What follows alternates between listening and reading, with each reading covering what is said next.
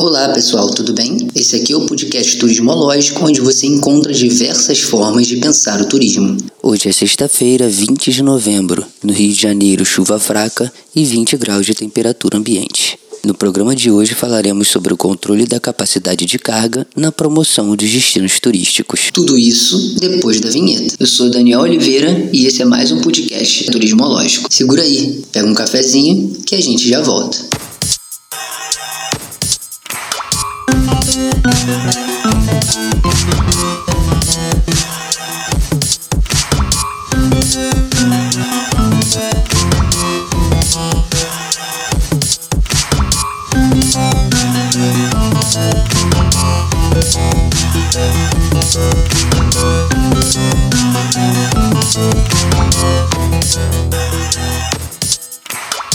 Promover destinos turísticos é extremamente importante para o desenvolvimento econômico das localidades, gerando mais visitações aos atrativos, maior demanda pela geografia local e, consequentemente, maior rentabilidade financeira para toda a cadeia de trabalhadores envolvidos nas atividades turísticas. Muitas localidades brasileiras necessitam de um projeto que venha promover esse desenvolvimento, sendo de grande importância que este ocorra de forma pavimentada, com uma base organizada que inclua a capacitação dos motores locais e um planejamento que inclua curto, médio e longo prazos, de modo que se vislumbre os resultados próximos e que possa se adaptar e implementar modificações necessárias para o alcance de objetivos mais longínquos e duradouros. A promoção demasiada sem um planejamento consistente de um destino turístico pode trazer grande demanda e faturamento financeiro no curto e no médio prazo.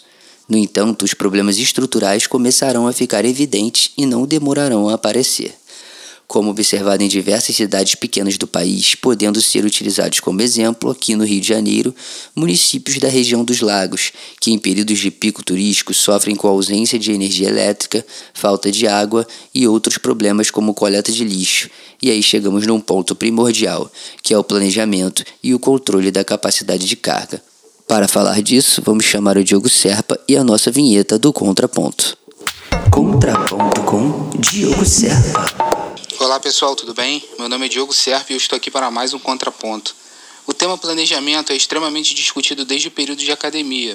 Isso acontece pela importância do tema para o desenvolvimento sustentável da atividade em qualquer destino. Nesse momento, gostaria de ressaltar um ponto fundamental: a capacidade de carga. O controle da capacidade de carga é primordial para a conservação de um destino turístico. Mas o que é controle de capacidade de carga? É o cálculo que permite definir indicadores e o manejo de áreas onde ocorrerá visitação.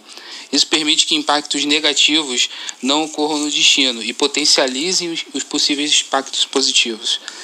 Como tudo no turismo, o controle da capacidade de carga deve ser encarado como uma variável dinâmica, sendo, portanto, fundamental o monitoramento contínuo. Apenas definir um número balizador dos visitantes não é o suficiente para atender às necessidades de manejo.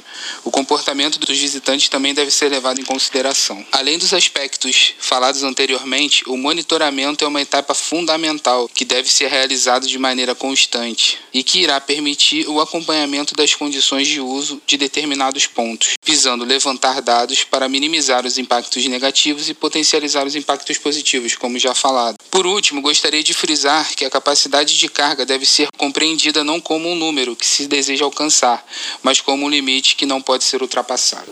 Contraponto com Diogo Serra. Destacando a última frase do Diogo sobre o controle da capacidade de carga ser um limite que não pode ser alcançado, podemos linkar esse tema à sustentabilidade. Os ambientalistas já falavam sobre esta temática e sua necessidade na década de 70, sendo este tema nos dias de hoje um dos assuntos mais debatidos.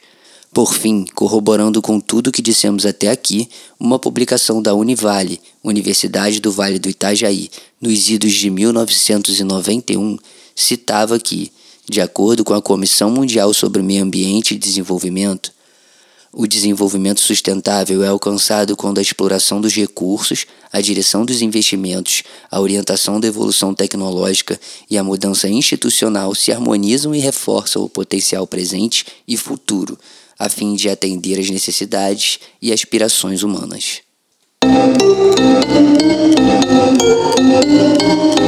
Então, pessoal, por hoje é isso. Ficamos por aqui e até a próxima. E não se esqueçam, bora pensar o turismo?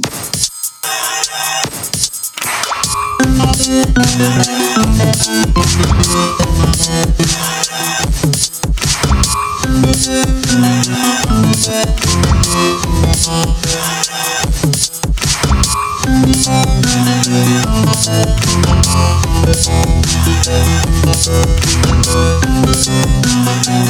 you.